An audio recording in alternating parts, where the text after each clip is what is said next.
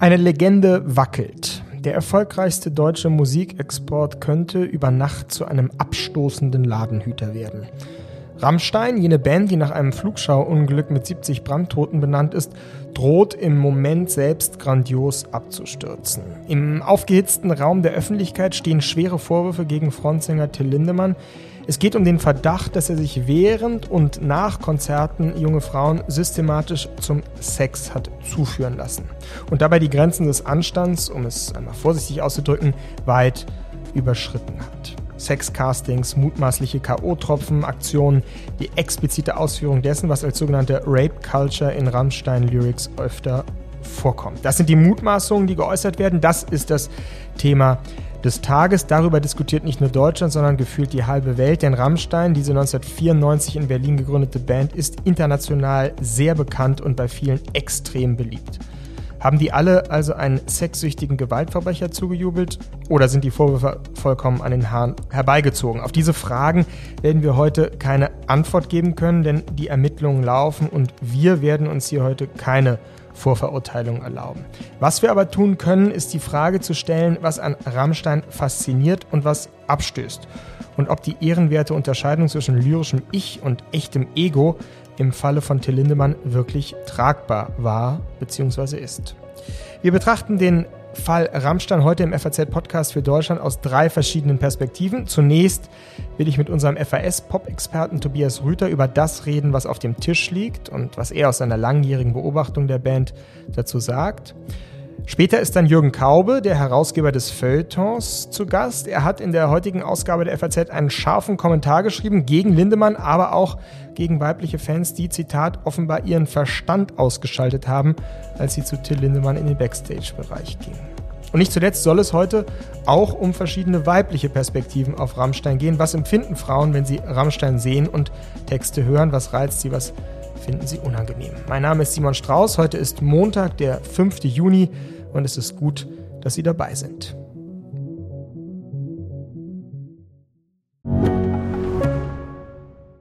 Mein Name ist Dr. Tillmann Rümenapf, niedergelassener Kinder- und Jugendarzt hier im Ennepe-Ruhr-Kreis. Die Einführung der Telematik sehe ich durchaus als Chance, aber aktuell fällt das System oft aus und es gibt viel zu wenig technischen Support. Dafür geht eine Menge Zeit drauf, in der ich die Kinder nicht genügend betreuen kann. Das muss sich ändern. Die besondere Nähe der niedergelassenen Haus- und Fachärzte ist in Gefahr. Was die Gesundheitspolitik jetzt dringend ändern muss, erfahren Sie auf rettetdiepraxen.de. Bück dich, befehl ich dir, wende dein Antlitz ab von mir. Dein Gesicht ist mir egal. Bück dich, noch einmal. Bück dich, so heißt ein Rammstein-Song aus dem Jahr 1999 von dem Album mit dem schönen Titel Sehnsucht. Ein harter, gewalttätig expliziter Text, eine sexuelle Männerfantasie, könnte man sagen. Und aus dem Jahr 2009 stammt dieses Lied, Ich tu dir weh.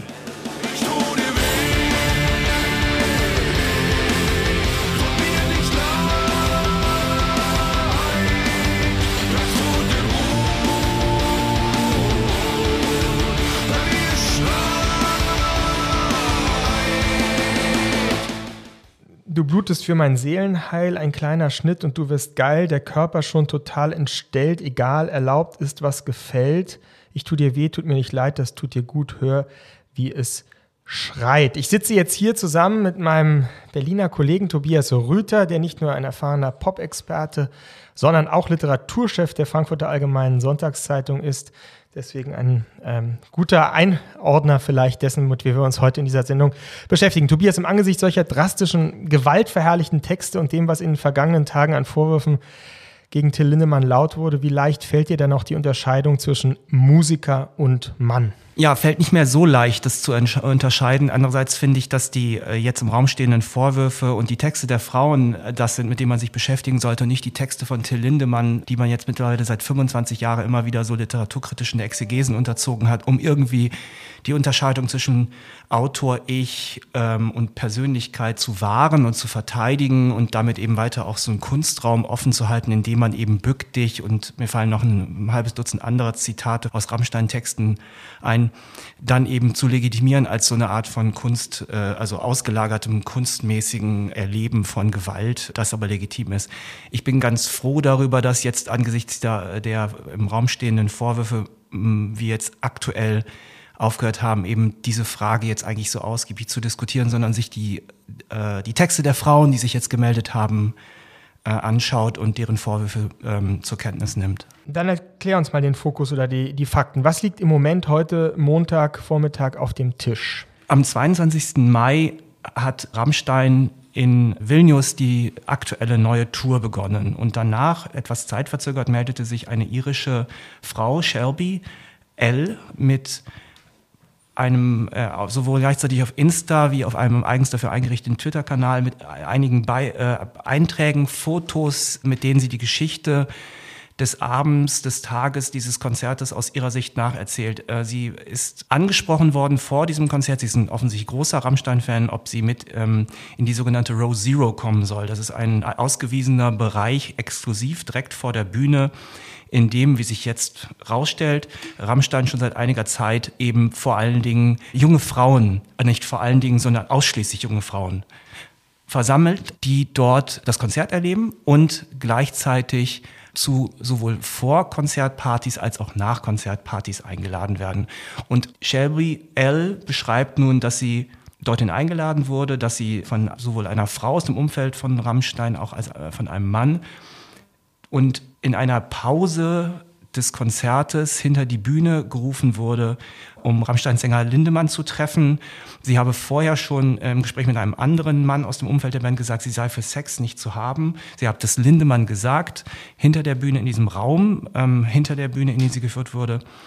Er habe unwirsch reagiert, sie aber, wie sie mehrfach betont hat, nicht angefasst. Sie ist zurück ins Konzert. Sie beschreibt dann den Rest des Tages und des darauffolgenden Tages so, dass sie in einem quasi Blackout-Zustand vor sich hin vegetiert haben muss. Die Polizei und äh, die Ambulanz hat sie dann im Hotelzimmer untersucht. Es gab einen Drogentest, der nichts nachgewiesen hat, aber Shelby hat Bilder gepostet mit äh, Blutergüssen, also blauen Flecken ihres Körpers, die sie sich nicht erklären kann. Und das ist der Auslöser gewesen, der Augenblick, in dem sie das gepostet hat auf Insta und äh, auf äh, Twitter von einer großen Anzahl von anderen jungen Frauen, die gesagt haben, ich habe ähnliches Vergleichbares erlebt wie das. Ich war bei Rammstein, ich war in der Row Zero, ich war auf Konzerten, auf der Konzert davor Party, danach Party. Ich war selber weggetreten und ich kann mir nicht erklären, was richtig passiert ist. Die Süddeutsche und der NDR sind aufgesprungen und haben jetzt in einer groß angelegten Recherche ein halbes Dutzend Frauen ungefähr gesprochen, zu Wort kommen lassen in einer großen Recherche. Zum Teil ist das mit eidesstaatlichen Versicherungen, Erklärungen untermauert, die sagen, wir haben Erfahrungen von, sagen wir mal, sexuellem Kontakt mit Till Lindemann, wo die Grenze schwierig ist zu sagen zwischen Einvernehmlichkeit und Nicht-Einvernehmlichkeit, aber die ein Bild zeichnen von, diese Frauen sind rekrutiert worden, sie sind ihm zugeführt worden und es kam dann zum Teil entweder zu ähm, einvernehmlichen Sex, der raff war, oder eben es ist dann verweigert worden, die Frauen sind gegangen. Aber das ganze Bild zeigt ein System, muss man schon sagen, von Rekrutierung junger Frauen für diese Row Zero und ähm, für diese Partys. Ist diese Row Zero Geschichte eine Rammstein-typische oder gibt es das anderswo auch? Also mir ist das in dieser systematischen Art und Weise bislang noch nicht so untergekommen. Das mag aber auch daran liegen, dass ich da jetzt nicht sehr so, so tief in dieser, in dieser Fankultur drin stehe. Aber die Tatsache, dass eben zum Teil über Insta-Accounts Frauen gezielt angesprochen werden, willst du in die Row Zero kommen?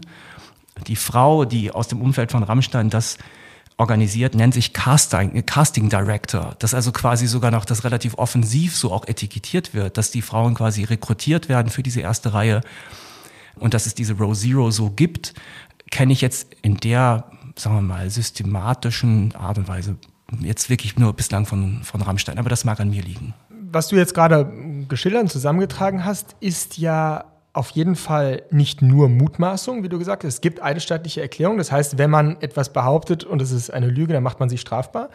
Es geht nicht um Vergewaltigungsvorwürfe, das muss man auch nochmal Muss man klar sagen, ja. Nicht? Es geht um diesen Graubereich eines sexu einer sexuellen Handlung, die außer Kontrolle gerät, die zu körperlicher Versehrtheit führt. Jetzt ist halt so ein bisschen die Frage, worauf warten wir jetzt gerade, um da mehr Klarheit zu bekommen. Äh, in ein paar Tagen gibt es Konzerte in München in einer ausverkauften Olympiastadionhalle. Die Frage ist ja ein bisschen an die Veranstalter, die man jetzt richten würde, ist das moralisch vertretbar, so eine Band jetzt auf, auftreten zu lassen? Wie würdest du dich da positionieren? Ich würde sagen, wir warten auf eine Äußerung von Till Lindemann. Mhm. Also es gibt bislang zwei Statements der Band. Die erste Band, äh, die, das erste Statement sagt äh, von den äh, Behauptungen, die äh, im Umfeld des Konzerts in Vilnius können wir zurückweisen, dass das passiert ist. Es gibt ein zweites Statement, das etwas erzählerischer daherkommt und sagt, bitte, weil äh, gegen Shelby eben sofort die Vorwürfe auch aufkamen und auch ausgesprochen wurden, bis hin zu Mordaufrufen auf Insta, bitte respektiert die Frauen, die sich dort melden und vorverurteilt sie nicht aber vorverurteilt uns auch nicht. Das ist das Statement von Rammstein. Darüber hinaus gibt es aber von Rammstein nichts Inhaltliches. Äh, es gibt von Till Lindemann keine Äußerungen. Äh, was ich jetzt eigentlich erwarte, ist genau das, dass sich Till Lindemann äußert. Okay, wir machen gleich nochmal kurz weiter, Tobias. Jetzt machen wir mal einen kurzen Cut und lassen mal jemanden zu Wort kommen, die die Musik von Rammstein sehr schätzt. Du hast ja gesagt, du hast sie immer schon verachtet, ja, äh, oder gehasst sogar. Äh, sie schätzt sie sehr, war auf mehreren Konzerten. Konstanze, sie kommt aus Frankfurt, arbeitet als Kommunikationsberaterin und hat mir vorhin diese Sprachnachricht geschickt. Also, dass ich mich mit der Musik von Rammstein mehr beschäftigt habe, war Zufall. Mein Ex-Freund hat mir vor zehn Jahren oder so mal Tickets für ein Konzert geschenkt.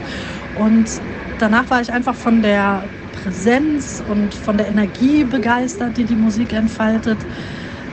Aber Rammstein ist für mich auch eine Band, an der mich interessiert, wie sie sich über mehrere Jahrzehnte und ähm, über das geteilte und wiedervereinte Deutschland hinweg miteinander entwickelt hat und auch einen Stil entwickelt hat, der einerseits ja nie was für jedermann war und trotzdem weltweit Erfolg hat. Dazu gehört natürlich auch, dass Rammstein erstklassige Provokateure sind, die gerade dank der Lyrics von Till Lindemann mit Sprache, mit Sinn, mit Doppelbödigkeit operieren und auch spielen. Und ich wertschätze aber genau diese intelligente Doppelbödigkeit. Ich schätze einfach die Energie, die in der Musik steckt und die sie auch in mir freisetzt, wenn ich sie höre.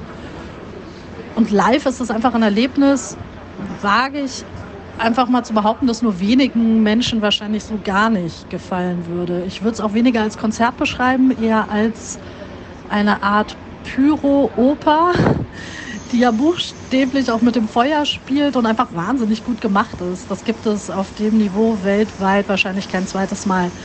Okay, Tobias, also jetzt haben wir mal jemanden gehört, der die Musik sehr schätzt und auch ein bisschen auf die, sagen wir mal, popgeschichtliche Dimension eingegangen ist. Vielleicht können wir zum Abschluss jetzt auch nochmal von dir so ein bisschen eine Einordnung hören. Also jenseits jetzt dieser Vorwürfe, wie, wenn man jetzt gar nichts von Rammstein weiß, mhm. was sollte man wissen? Ja, ist äh, wirklich interessant, wie die, äh, die junge Frau, die wir jetzt gerade gehört haben, darüber spricht. Rammstein ist unglaublich erfolgreich im Rest der Welt.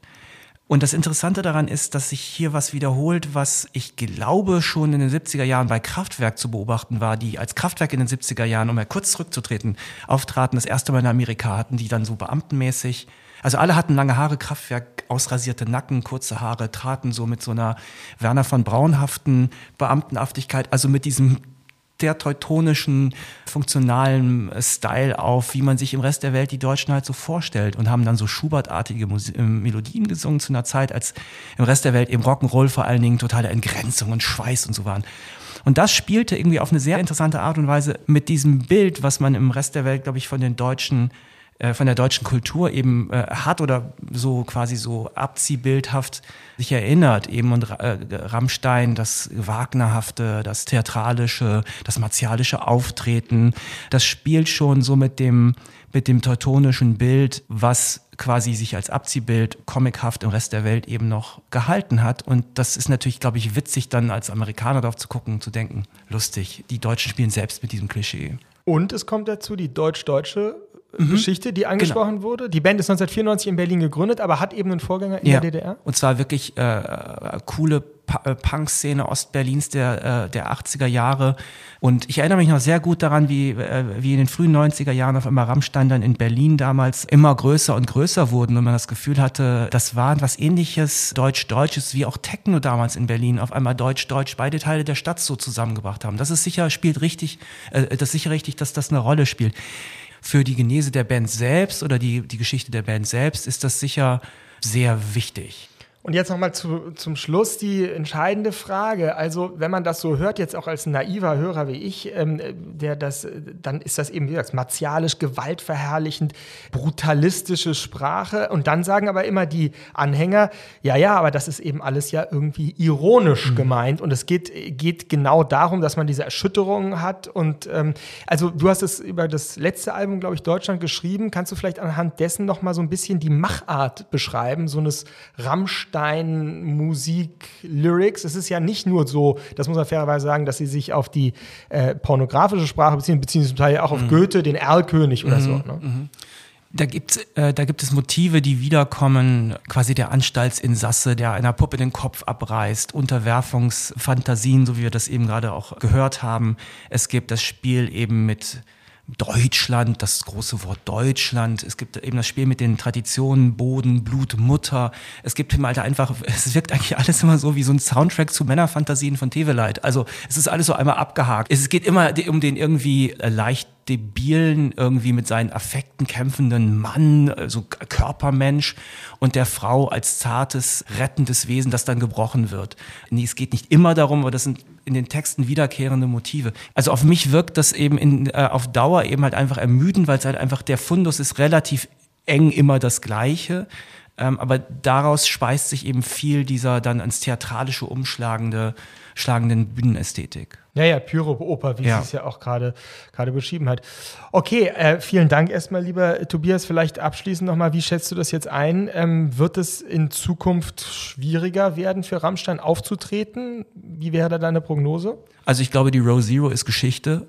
Alleine der Umstand, glaube ich, dass man jetzt erkennt, das wieder, äh, doch schon widerliche daran, dass da immer älter werdende Herren ausdrücklich oder sagen wir mal in diesem Fall von Till Lindemann, äh, wo es die Berichte gibt, dass er eben in dieser Reihe Only Girls sehen will. Ich glaube, das will keiner mehr sehen und damit will, äh, will keiner was zu tun haben. Äh, jetzt Band hin und her, ob man die liebt oder nicht. Ich glaube, dieser Anteil äh, von der Rock, vom Rockkonzert-Erlebnis Rammstein ist Geschichte. Ja, das würde ich ganz sicher sagen. Den Rest weiß ich nicht. Hängt jetzt davon ab, wie sich die Band verhält, wie es jetzt weitergeht. Lieber Tobias, danke für deine Zeit, deine Einschätzung. Jetzt haben wir also die Fakten besprochen, die Mutmaßungen und Vorwürfe, die auf dem Tisch liegen. Wir haben über das Phänomen Rammstein geredet, warum in Deutschland und vor allem auch in der Welt diese Band eine solche Schar von Bewunderinnen und Bewunderern hat. Und auch über die Frage haben wir gesprochen, was die Vorwürfe für die Band und ihre Auftritte jetzt bedeuten können, was daraus folgt. Ob Till Lindemann etwa in naher Zukunft noch einmal mit einer als SM-Hundedame bezeichneten Frau, die an der Leine hereinführte, bei einer Autogrammstunde erscheinen wird, wie 2018 in Moskau geschehen, darf man bezweifeln. Jetzt gibt es aber immer noch die Frage, ob man zwischen dichtendem Sänger und handelndem Mann trennen kann. Tobias hat das ja eben am Anfang etwas abgewiegelt. Ich versuche es jetzt noch einmal und zwar bei Jürgen Kaube, unserem FAZ-Herausgeber. Grüße, Herr Kaube. Hallo. Herr Kaube, Sie haben in Ihrem Aufmacher geschrieben, dass das Wort Machtmissbrauch eigentlich falsch ist, weil im Gegensatz zu jetzt Leuten wie Herrn Weinstein oder anderen im Falle von Karl Lindemann eigentlich keine Macht ausgeübt wird, sondern wenn, dann wäre es nur Verbrechen und Gewalt. Ist denn aber nicht auch die Macht eines Popstars, liegt nicht auch in seiner Anziehung, in seiner Aura, in eben etwas, was Menschen verführen kann? Ja, das kann man so sagen. Man könnte diesen Weberschen Begriff charismatische äh, Machtausübung, charismatische Herrschaft heißt es bei ihm, versuchen einzuführen. Das hat nur ein Problem. Der Charismatiker lebt davon, dass irgendwelche Leute ihn charismatisch finden. Das kann er nicht von sich aus produzieren. Er kann sie nicht dazu zwingen, ihn charismatisch zu finden. Das ist keine Eigenschaft der Person selbst. Was wir manchmal erleben, wenn wir im Nachhinein äh, Charlie Chaplin als Hitler sehen, dann können wir eigentlich ja nur lachen. Also es ist keine Eigenschaft der Person selbst, sondern der Begeisterungsfähigkeit der, des Publikums, der Menge. Und insofern wäre auch da die Vorstellung eines Machtmissbrauches, äh, finde ich, das wäre nicht das richtige Wort, weil es ist ja nicht irgendwie eine verliehene Macht durch eine Organisation oder durch eine Wahl, äh, die Demokratie, äh, sondern es ist so eine ganz diffuse Übereinkunft, dass es sich jetzt bei, in diesem Fall Herrn Lindemann, das, man könnte andere Künstler nennen, um irgendein Genie handelt, das über die Stränge schlagen darf, wenn ich das mal so vorsichtig formuliere. Ich fand jetzt in Ihrem Text gab es jetzt nicht nur eine Verachtung der moralisch problematischen, das muss man ja immer zusagen, das ist noch nicht strafrechtlich relevant, sondern moralisch hochproblematischen Praktiken, die da jetzt bekannt werden, sondern es sprach auch so ein bisschen eine ästhetische Verachtung aus Ihrem Text. Was genau verachten Sie ästhetisch an Rammstein? Ich weiß nicht, ob ich Verachtung sagen würde, aber abgestoßen sein äh, ist es vielleicht. Schauen Sie, das ist eine Band, die mit einem ungeheuren Lärm Texte von sich gibt, von denen sie dann regelmäßig sagen muss, ja, das ist nicht ernst gemeint, das ist ironisch, das hat so einen Hintersinn. Das sind mal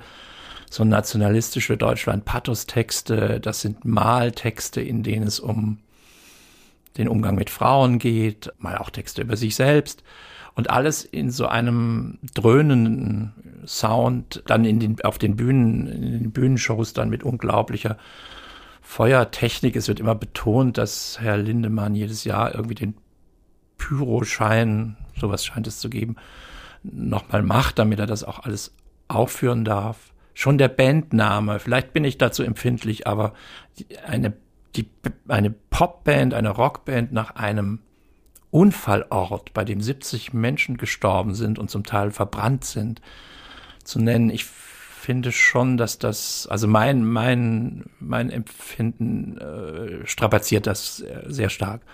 Also das wäre sagen das ästhetische Zurückgestoßensein von dieser Art von Übermenschenkult. Die treten ja dann auf wie Halbgötter und in Uniform und, und das mag üblich sein, das kann man immer sagen. Man kann sagen, Kaube, du bist einfach nicht äh, in der Szene zu Hause. Ja, würde ich zugeben.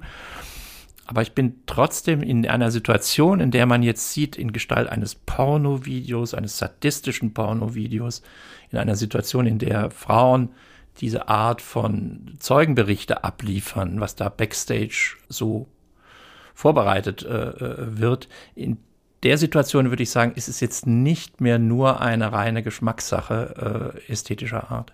Dieses, diese brutalo Sexclip, den Sie, den Sie ansprechen, der sorgt jetzt ja auch für kräftige Diskussionen. Der wurde nämlich produziert im Kontext eines Lyrikbandes 100 Gedichte, den 2020 Till Lindemann im Kiwi Verlag veröffentlicht hat. Dort gibt es explizite Zeilen.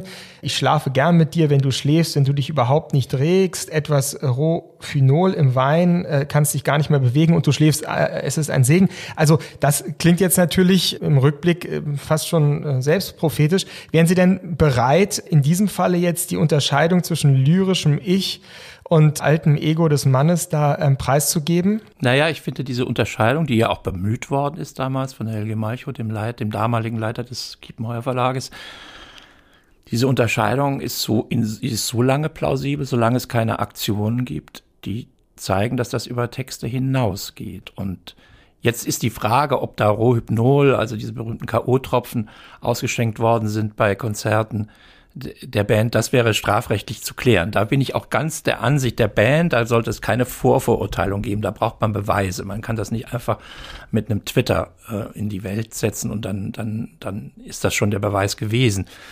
Aber dieses Video, das wirklich sadistisch ist und, und, und größenwahnsinnig auf eine Weise, das ist auch eine Aktion. Das ist ja nicht mehr, das spielt ja in der Welt der Handlung und nicht in der Welt der Bleistifte. Und insofern muss sich, glaube ich, jemand, der sagt, das war das lyrische Ich und das wirkliche Ich von Herrn Lindemann ist ganz anders.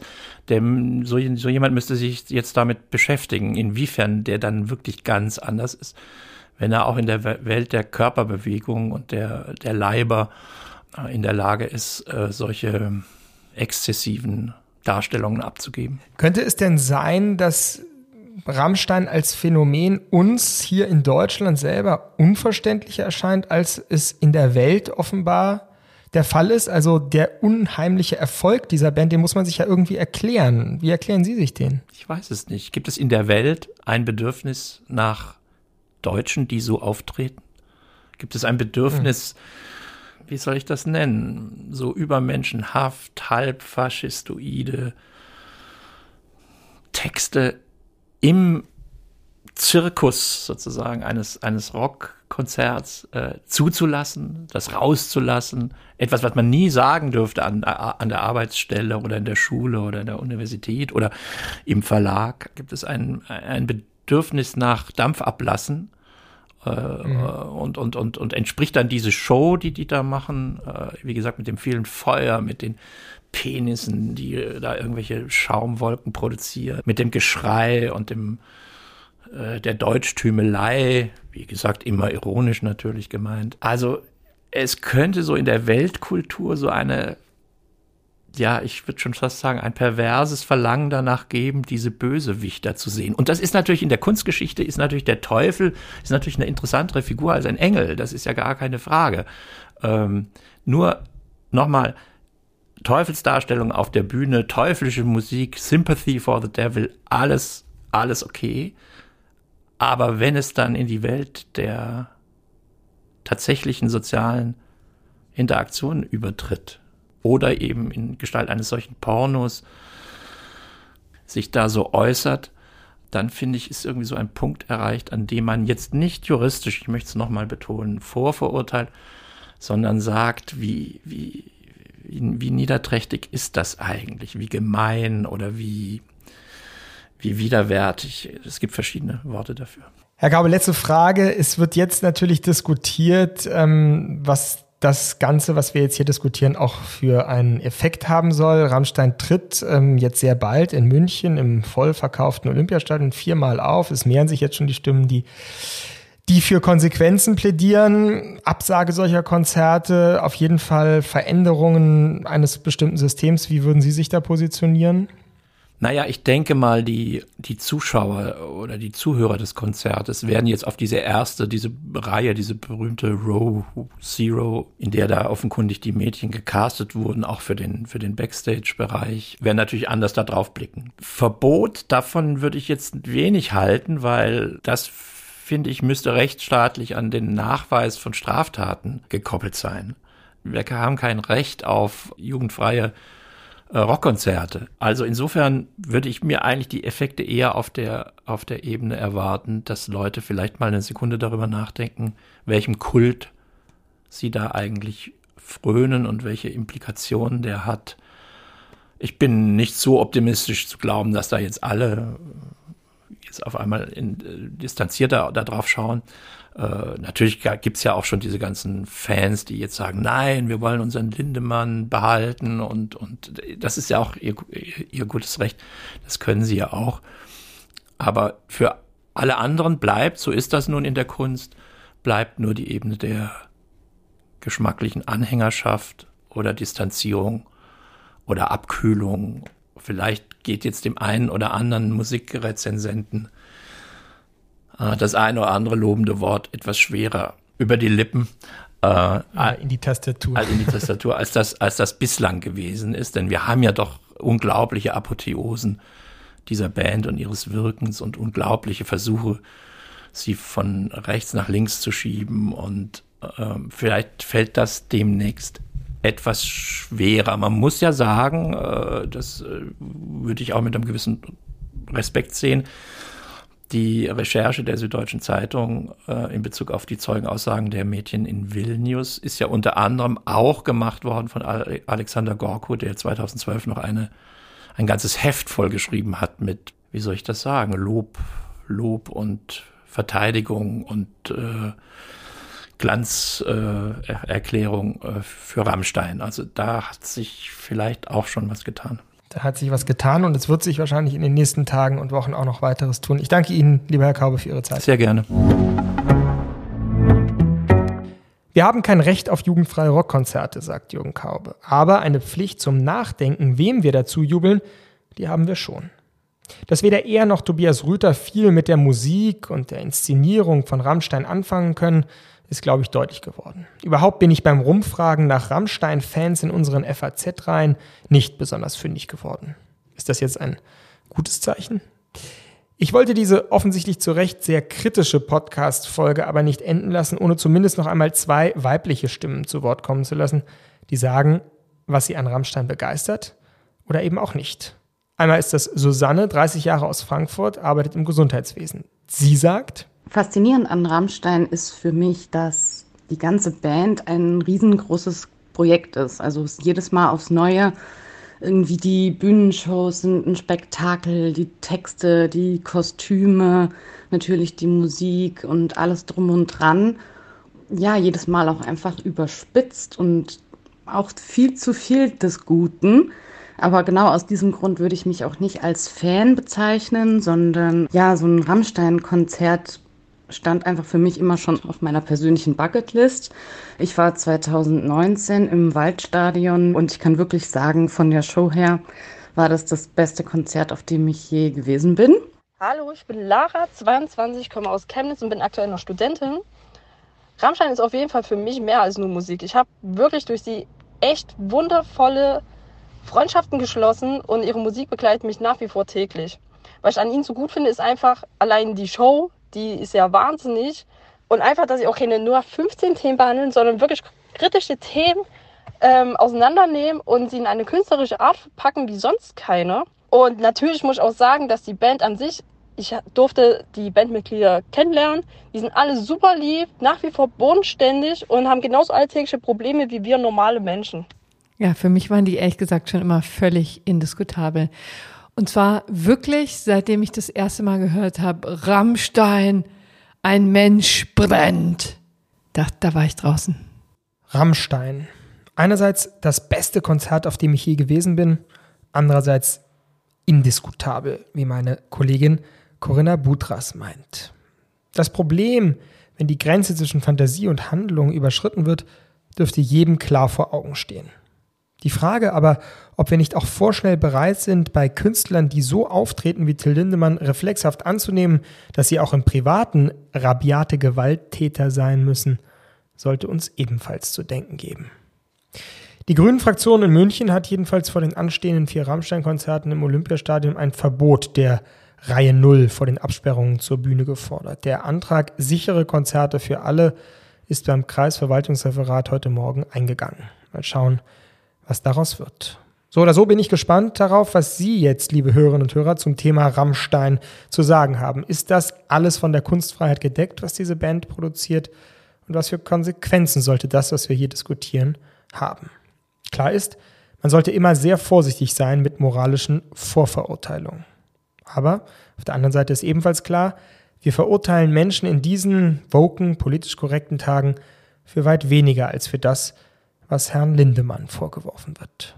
Das war der FAZ-Podcast für Deutschland heute am 5. Juni. Morgen empfängt Sie hier mein Kollege Andreas Kroburg zu einem weiteren heiß diskutierten Thema, nämlich wie umgehen mit Linksextremismus. Diese Folge sehr unterstützt hat Kevin Gremmel. Mein Name ist Simon Strauß und ich danke Ihnen für Ihre Aufmerksamkeit.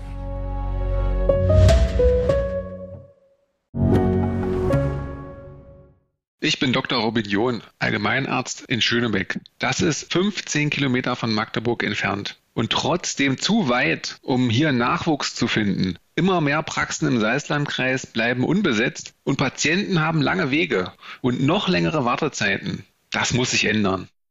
Die besondere Nähe der niedergelassenen Haus- und Fachärzte ist in Gefahr.